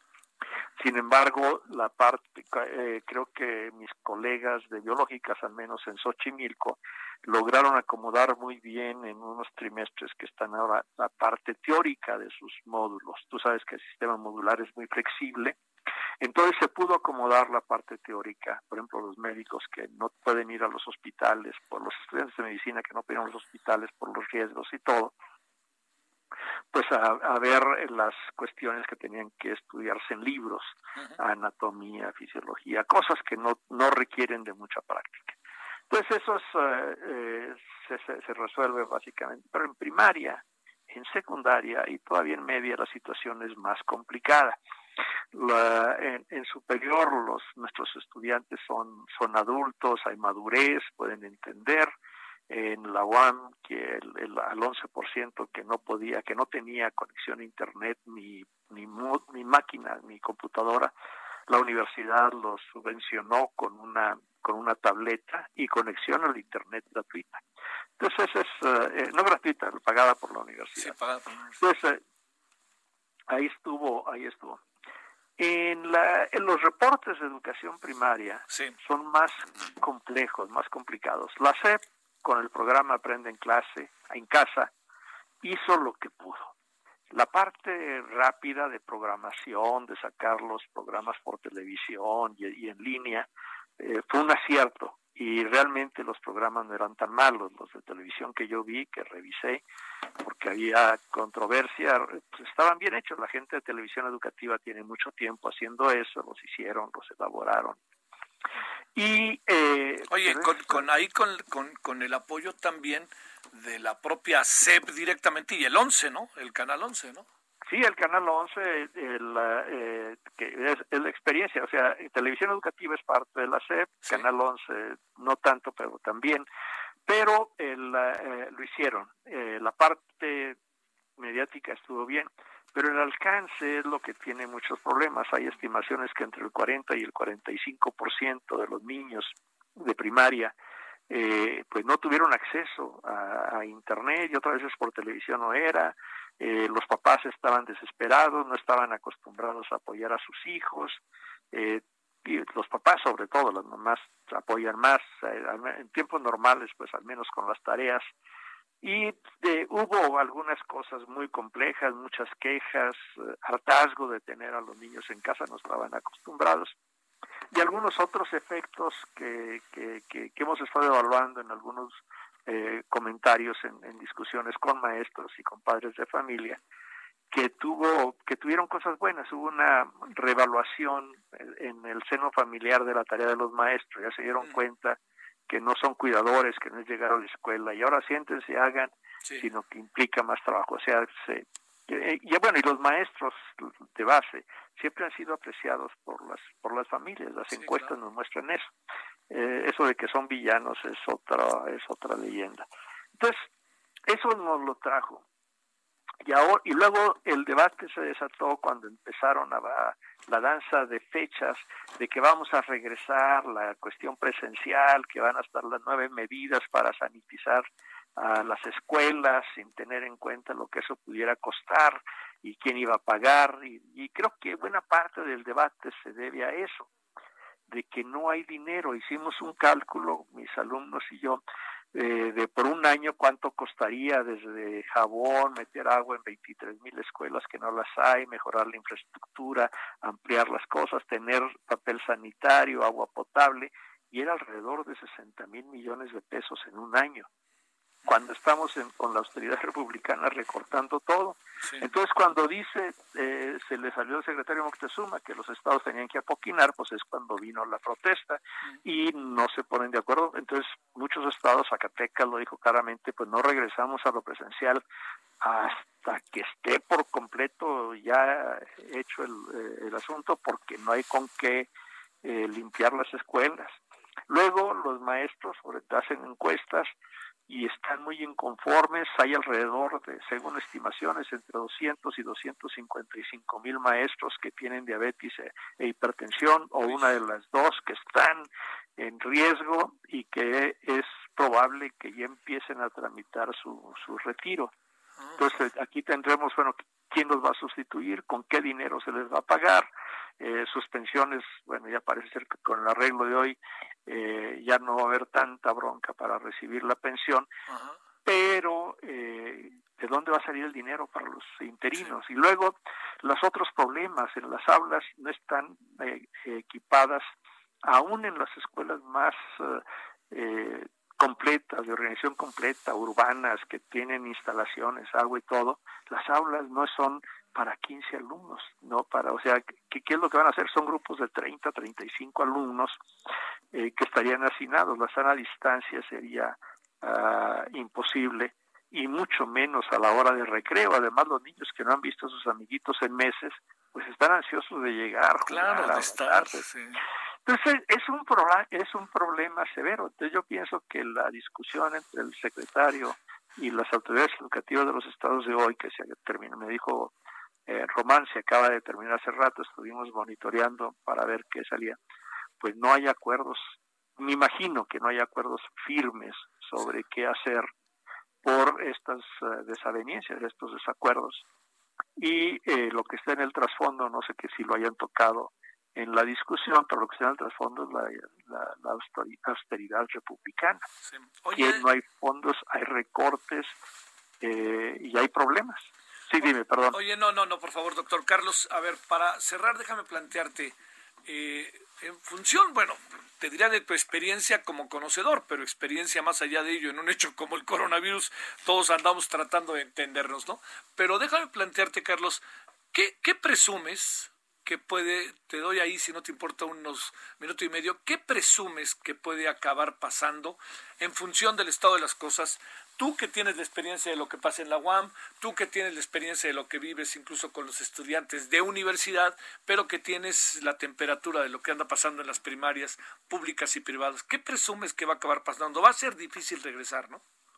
Va a ser muy difícil y al final de cuentas creo que va a ser paulatino. Y en algunos estados, cuando el semáforo se ponga en verde, con mucho cuidado y que tengan ciertos recursos y que, la, y que el gobierno federal les transfiera también recursos para sanitizar, se podrá empezar. En la educación privada, que la mayor parte es urbana, tendrán menos problemas porque bueno van a ser gastos para sanitizar. Finalmente los padres de familia cubren los los gastos.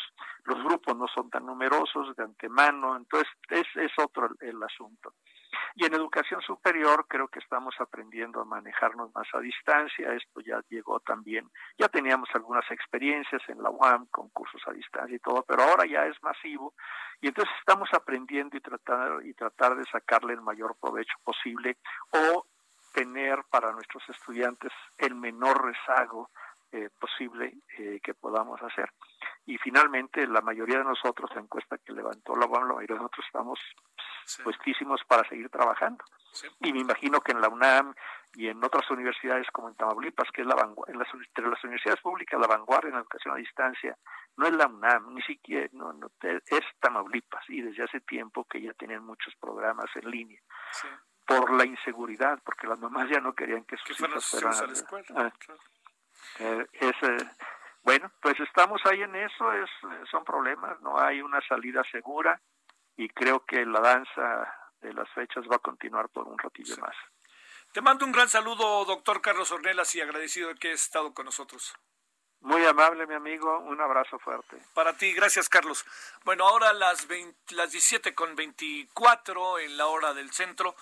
Eh, la reunión hoy de la CEP, del secretario Moctezuma y los secretarios de Educación, pues mire, ¿qué es lo que están buscando? Ponerse de acuerdo y ver, pero también ya nos dimos cuenta que aquí no hay decisiones nacionales, va a haber decisiones estatales, incluso municipales.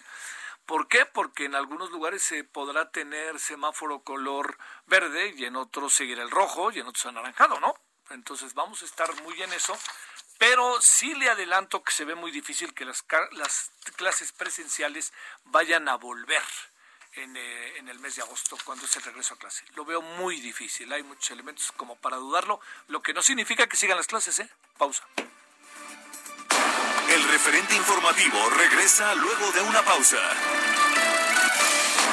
Estamos de regreso con el referente informativo.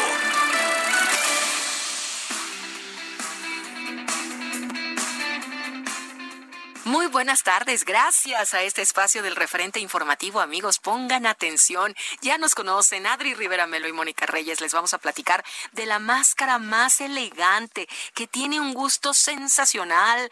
Máscara Elite ¿Cómo estás, Adri? Muy bien, mi querida Moni, muy contenta y me encanta la enjundia que le, que le ah, pones, porque la verdad es que, pues sí, la buena noticia es que la máscara Elite ya la tenemos en México. Ay, qué padre. Ya la podemos adquirir llamando, voy a dar una vez el número. De una vez. Es el 800 230 mil o también pueden visitarnos en hospitalar.mx para que aprovechen la increíble promoción de lanzamiento. ¿En qué consiste la promoción? Si compran dos máscaras Elite reciben una tercera completamente gratis. Y es que esta máscara Elite fue diseñada con estampados y aplicaciones de grandes profesionales de la moda europea. Está fabricada especialmente con neopreno extreme para su comodidad y una sofisticada válvula Newman, que también es lavable, cuenta con garantía de seis meses en caso necesario de quererla cambiar, pues únicamente llaman por teléfono y podrán cambiar su máscara Elite por una nueva sin que les cueste. Oh, eso nadie lo Eso está maravilloso. Así es que vale la pena, amigos, para que aprovechen, pagan dos, reciben tres y eso no es todo, porque si hacen su compra con tarjeta bancaria, adquieren gratis el kit protección en todo lugar y en todo momento, con valor superior a mil pesos, que consta de un desinfectante en aerosol, un litro de gel antibacterial y dos pulseras de gel antibacterial. Mm. Ese se lo llevan gratis pagando con tarjeta bancaria. ¿Cómo ah, la ven? La veo súper bien. Fíjate que en estos tiempos las máscaras faciales se tornaron una pieza obligatoria de nuestro vestuario. No es moda. Definitivamente. Es obligatorio. Así es que la máscara Elite viene a ayudarnos a vernos interesantes, guapas. Con una apariencia refinada, por claro. supuesto. Hay que pedirla. ¿Qué número? Claro que sí, el número para que marquen es el 800 mil o visiten hospitalar.mx. Aprovechen, pagan dos, reciben tres y se llevan el kit protección en todo lugar y en todo momento. Ah, no, Virsa, siempre con buenas, con muy buenas ofertas, Adri. Gracias. Gracias, Moni. Buena tarde. Buena tarde. Regresamos con el referente informativo. Adelante. Solórzano, el referente informativo.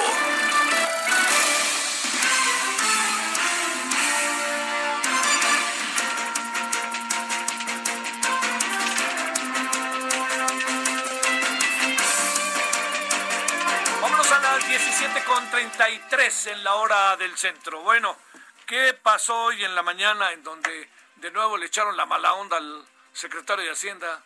Porque dice, no creo, ¿cómo va a ser eso? Y el otro tuvo que fue una alegoría. ¿Cuál es el tema?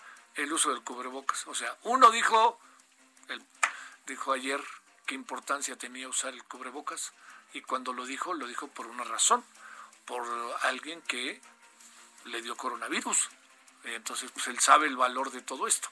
Pero pues eso dijo ayer y el presidente hoy de plano, a pregunta muy directa de una avisada reportera, pues este el presidente dijo nanay y el otro tuvo que decir, bueno, fue una alegoría y todo se derrumbó como la canción.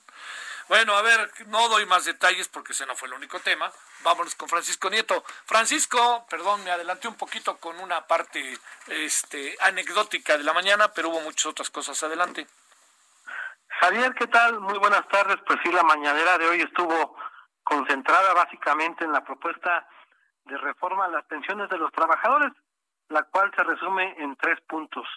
Aumentan las contribuciones patronales, bajan las comisiones que cobran las AFORES y disminuyen de 1.250 semanas cotizadas a 750. Esto es muy importante para el trabajador porque se reduce de 25 a 15 años laborales y bueno, no habrá nuevas aportaciones del trabajador. Todo esto lo va a aportar el patrón. Eh, el incremento va a pasar del 5.15 a casi el 15, el 14% eh, de manera gradual y por un lapso de ocho años. En esa eh, mañanera que tú ya describiste, pues además de que estuvo el secretario de Hacienda, también estuvo el, presidente del Consejo Coordinador Empresarial, Carlos Salazar, el secretario general de la CTM, Carlos Aceves del Olmo, legisladores morenistas como Mario Delgado y Ricardo Monreal, quienes se comprometieron a procesar rápidamente esta reforma que, presentaron hoy en la mañana y bueno, tenerla lo más rápido posible porque todos calificaron como de un acto histórico esta reforma que parece que sí tiene el objetivo de beneficiar pues al menos a 20 millones de trabajadores aumentando pues, hasta un 40% las aportaciones que actualmente obtienen estas raquíticas pensiones que obtienen los trabajadores podrían aumentar hasta en un 40%, Javier. Bueno, oye, este, déjame plantearte una cosa más. Eh, el tema del famoso caso del señor, del secretario de Hacienda, pues este, como que todo el mundo puso cara de sorpresa, ¿verdad? Sí, la verdad es que eh, no supo el presidente qué responder. Yo creo que no sabía de qué le estaban preguntando, pero pues como ayer tú lo dijiste, el secretario eh, salió con un cubrebocas y dijo que eh, su cubrebocas iba a ser la herramienta para sacar al país adelante y a mejorar las condiciones económicas. Y bueno, el presidente pues se quedó de a cuartas, de a seis y dijo que pues que se lo ponía inmediatamente porque no era así como la economía iba a crecer y bueno, tuvo que salir el secretario de Hacienda a decir que era pues en una forma, una expresión de decir que así como se usa el tapabocas, con ese cuidado se va a tratar de recuperar la, economía lo más rápido eh, posible. Y también en esta mañanera pues también sirvió para el anuncio del avión presidencial. El, presidente ya confirmó el lunes habrá una conferencia en el hangar donde en estos momentos pues ya está el avión presidencial. Oye, nomás para cerrar, este Francisco, el, eh, el presidente dijo, o lo leí, que alguien lo dijo, que eh, ya estaba vendido el avión. Sí, no, bueno, dijo que ya hubo una aportación, que la negociación aún continúa. Hay que recordar que eh, la semana pasada el director de manobras informó que ya había una propuesta de, venta de, de, compra de, ciento, de compra, perdón, de 120 millones de dólares y bueno, el presidente dio a conocer pues que ya hay una aportación, que esa eh, negociación aún eh, continúa y que pues no hay ningún problema si al comprador se lo da el avión en Estados Unidos o en México. Este, bueno, lo que pasa es que en Estados Unidos nos estaba costando y supongo que en México algo también nos ha de costar y sigue costando y es una rifa que nos rifa porque nadie, el que se lo saque, si tú y yo no lo sacamos, en mi casa no cabe, yo vivo en un departamento, este, pues relativo, de dos recámaras, entonces no, no habría dónde meterlo ni en el estacionamiento, ¿no? Claro. Bueno, pues de momento va a quedar en manos de las, de las, de las Fuerzas Armadas quienes tendrán el resguardo de este avión mientras se decide el 15 de septiembre quiénes quiénes son los ganadores de protesta. Sale, es importante la conferencia de prensa de lunes porque se puede estar cerrando uno de los temas que el presidente ha sido más enfático, ¿eh? que es la venta del aeropuerto. La verdad, la verdad. Bueno, gracias Francisco. Estamos pendientes, Jaime. 17.38 en la hora del centro. Solórzano, el referente informativo. Amigos, muy buenas tardes, qué gusto saludarlos. Vamos a escuchar en este momento al representante de Soy Sano, Moisés Heredia, especialista en medicina alternativa. Adelante. Suplemento que deberías tomar cada día para lograr una salud ideal o integral. Le quiero recomendar estos suplementos que cuestan muy poco, baratísimo, pero que pueden transformar tu vida. Uno de ellos es la famosa levadura de cerveza, un alimento con 17 vitaminas y 14 minerales. Es conocido como un superalimento. La levadura de cerveza se encuentra en comprimidos o en cápsulas duras. Es interesante porque este superalimento te va a ayudar a muchas enfermedades, tanto para la nutrición, en los casos de anemia, en los casos de desnutrición, en los casos de una persona que no consigue aumentar su peso corporal y necesita Aparte de eso es muy bueno para tratar enfermedades como la depresión, el estrés, la ansiedad, el nerviosismo y es ideal para todas aquellas personas que necesitan una mejor función cognitiva, también para aquellas personas que están perdiendo la memoria. Es un superalimento que debe estar en nuestro hogar para darnos una mejor salud. Es tipo un, suplemento de un multivitamínico lleno de vitaminas, minerales y compuestos que nos ayudarán a sentirnos cada vez mejor. Paso para el segundo suplemento, es la espirulina. Según la Organización Mundial de la Salud, realmente ha traído un, un consejo extraordinario. La espirulina te da energía y vitalidad. Te ayuda a perder peso de una manera saludable. Contribuye a aumentar tu sistema inmunológico y reduce el colesterol. Les recuerdo, un colesterol elevado trae enfermedades cardiovasculares. Una persona con una inmunidad muy baja tiene más tendencia a enfermarse y cuando se enferma realmente demora mucho más tiempo para recuperarse. Eh, la espirulina te da energía y vitalidad sin tener que estar utilizando otro tipo de, energéticos. Ah, según una investigación realizada por la NASA, se comprobó que un kilo de espirulina tiene los mismos nutrientes que alrededor mil kilos de verduras surtidas. O sea que en vez que te comas mil kilos de verduras, si consumes un kilo de espirulina, mejoras tremendamente tu calidad de vida. Entonces, espirulina hay que utilizarla todos los días. Y el último consejo, el mejor de todos, el glucomanano, una fibra que es la única que tiene evidencia científica que te puede ayudar a bajar de peso. Según la Clínica de Nutrición y el periódico americano publicaron este estudio, el glucomanano, utilizando 3 gramos diarios por día acompañado con agua, te ayuda a bajar de peso de una manera significativa, te da una sensación de saciedad, reduce en sí tu cintura y te ayuda a que tú puedas tener una mejor salud digestiva como también gastrointestinal. Si quiere conocer más consejos como estos, le invito a que marque al 01800 775 0707 01800 777 0707.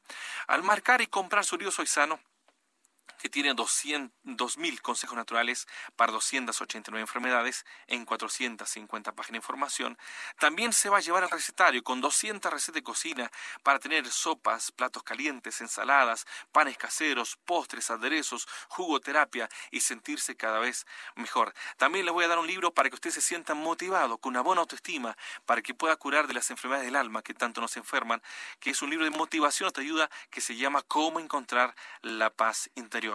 Y además de eso, también el increíble plan, un plan ya comprobado en España, Brasil, Portugal, Estados Unidos, donde más de un millón de personas han podido bajar de 4 hasta 6 kilos, ha sido un éxito rotundo.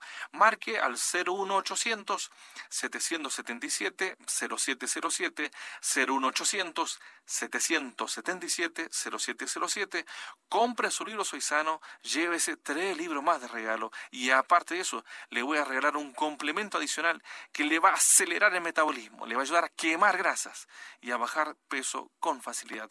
Los costos de envío corren por cuenta Soy Sano. Puede pagarlo a meses sin intereses y muchas promociones incluidas. Marque 01800 777 0707 01800 777 0707 y viva sano con sus libros Soy Sano. Muchísimas gracias al representante de Soy Sano, Moisés Heredia, especialista en medicina alternativa. Y confirmamos de nueva cuenta el número telefónico 800 770 770707. Gracias, continuamos. Solórzano, el referente informativo.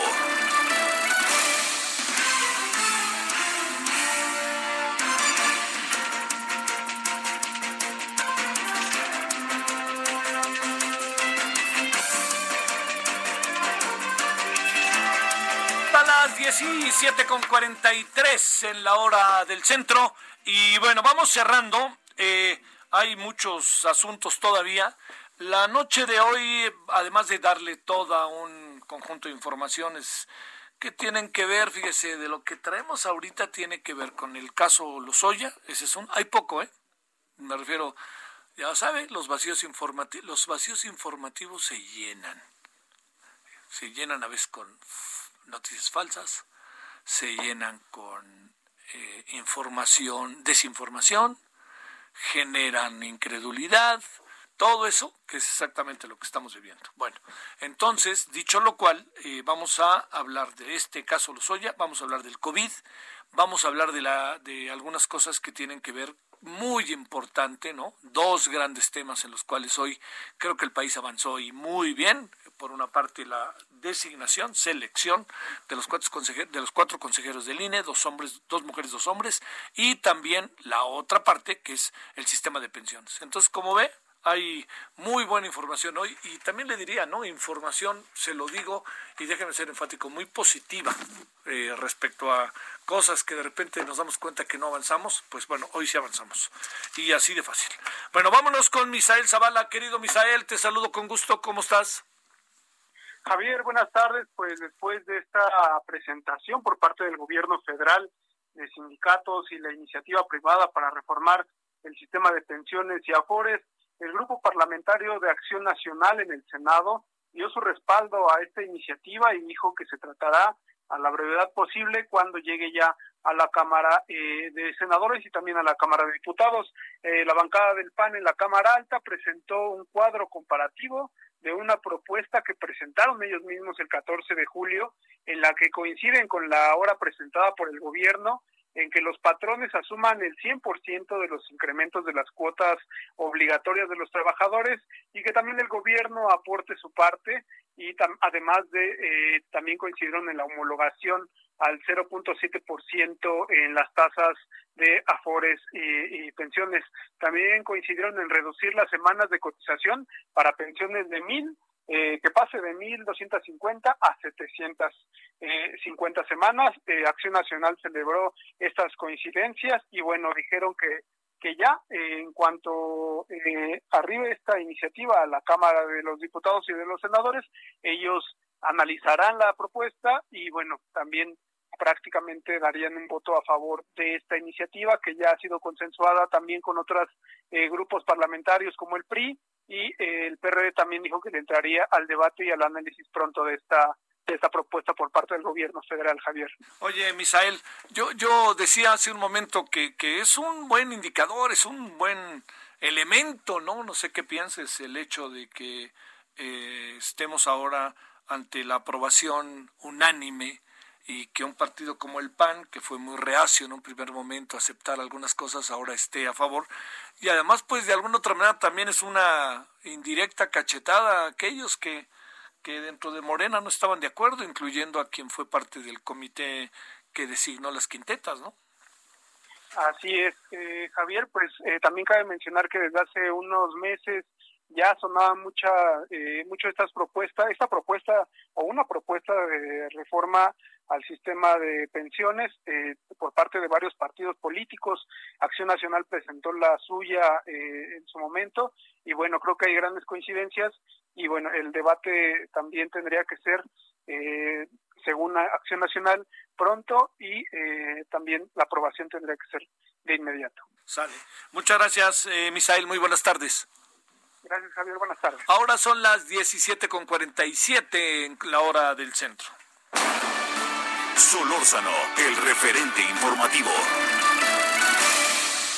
Bueno, eh, déjeme informarle algo que tiene que ver con el fútbol, que mañana inaugura, se, se abre la temporada, pero fíjese que el partido se postergó para el próximo lunes. Eh, la razón es que el Atlético San Luis, ¿contra quién es? Contra Bravos, ¿no? Contra Atlético San Luis. ¿Con? ¿Contra? A ver, ustedes que son futboleros. Sí, bravos. Ahí está, ya ven, sí les sabía yo. Atlético San Luis de San Luis Potosí contra Bravos de Ciudad Juárez en San Luis Potosí, en el Armando Lastras, el partido se, se postergó, no se suspendió, se postergó. Este, Alfonso Lastras, perdón, se postergó para el lunes. ¿Cuál es la razón? Para que veamos las cosas que pueden pasar, ¿eh? Que los jugadores de uno de los equipos eh, varios de ellos este, fueron contagiados con coronavirus y ya fueron, les hicieron la prueba y en este proceso de hacerle la prueba, pues este quedó muy claro que estaban eh, lamentablemente contagiados. Entonces no tenía mucho sentido, así se lo digo, no tiene mucho sentido hacerlo. Bueno, eso fue lo primero. Y lo segundo es que también algunos jugadores, tres para ser preciso, de mis chivas, están contagiados. Las chivas juegan el sábado en la noche contra el León en el estadio OmniLife. Ya no se llama OmniLife, ¿verdad? Creo, no. Pues en ese estadio que le ponen nombre un día sí y otro también, pero qué bonito estadio. Akron, Akron, ahí. Entonces, quién sabe qué vaya a pasar. Sobre todo lo digo porque esto quiere decir que ahí anda latente el asunto y que los jugadores que están tan cuidados en cualquier momento pueden ser contagiados en función, por más cuidados que estén. Por eso le dice cómo brinca, ¿no? O sea, los jugadores diario les hacen pruebas, diario los sanitizan, diario les dan una cosa, les dan otra, los cuidan, otras, y vea usted lo que les pasa, ¿eh? Y en su casa les piden que tengan un enorme cuidado, pues están con sus familias, muchos de ellos, y a pesar de ello, pues no, y no hay ningún indicador que diga que los jugadores que han sido contagiados en estos casos estuvieron de fiesta, como pasó hace algunas semanas con los del Santos. Bueno, vámonos cuando son ahora las eh, 17 con 50. París Salazar, París, ¿cómo estás? ¿Dónde andas?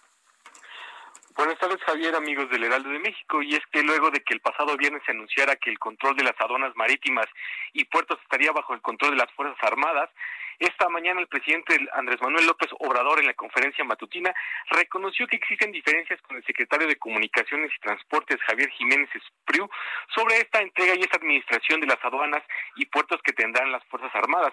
Y es que ah, el fin de semana se rumoró que había ya una diferencia, pero fue hasta esta mañana cuando el presidente Andrés Manuel López Obrador reconoció que existe una diferencia sobre quién debe tener el control de los puertos y las aduanas en el país.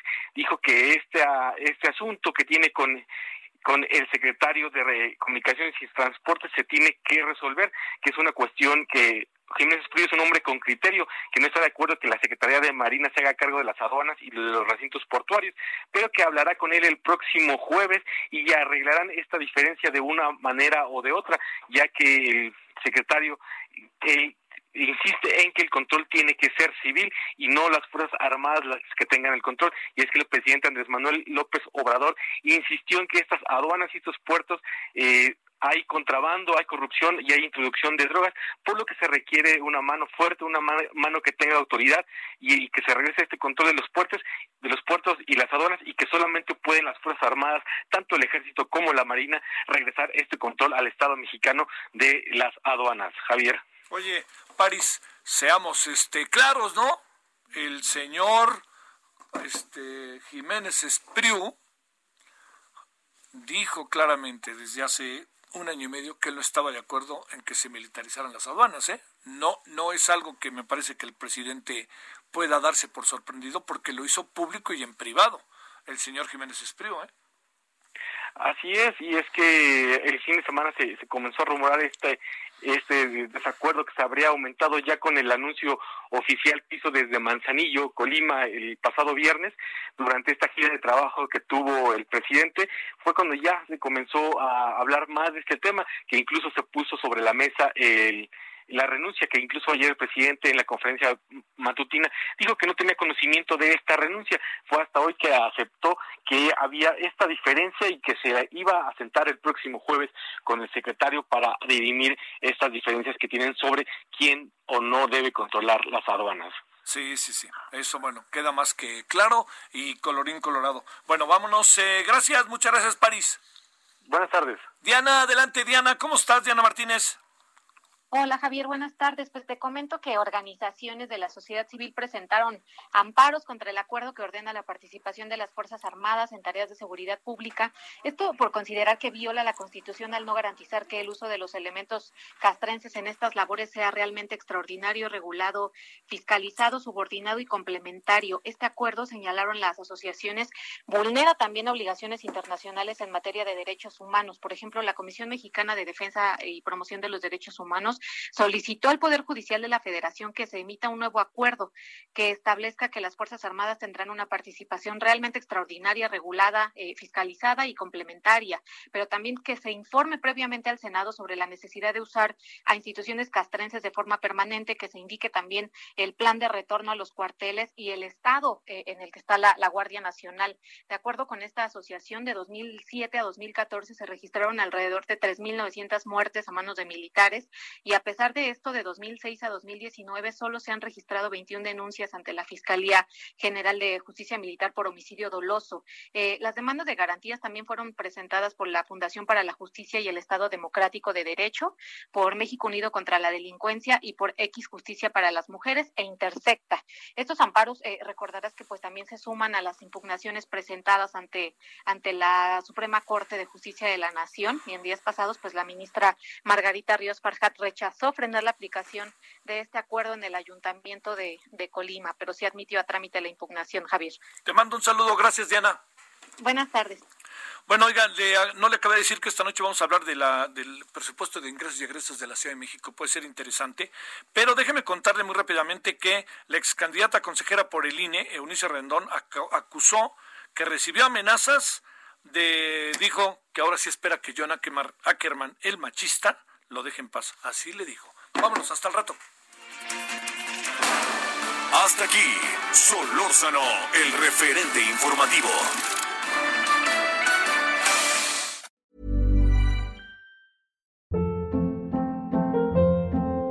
Hold up. What was that? Boring. No flavor. That was as bad as those leftovers you ate all week. Kiki Palmer here, and it's time to say hello to something fresh and guilt-free. Hello Fresh. Jazz up dinner with pecan-crusted chicken or garlic butter shrimp scampi. Now that's music to my mouth. Hello Fresh. Let's get this dinner party started. Discover all the delicious possibilities at hellofresh.com.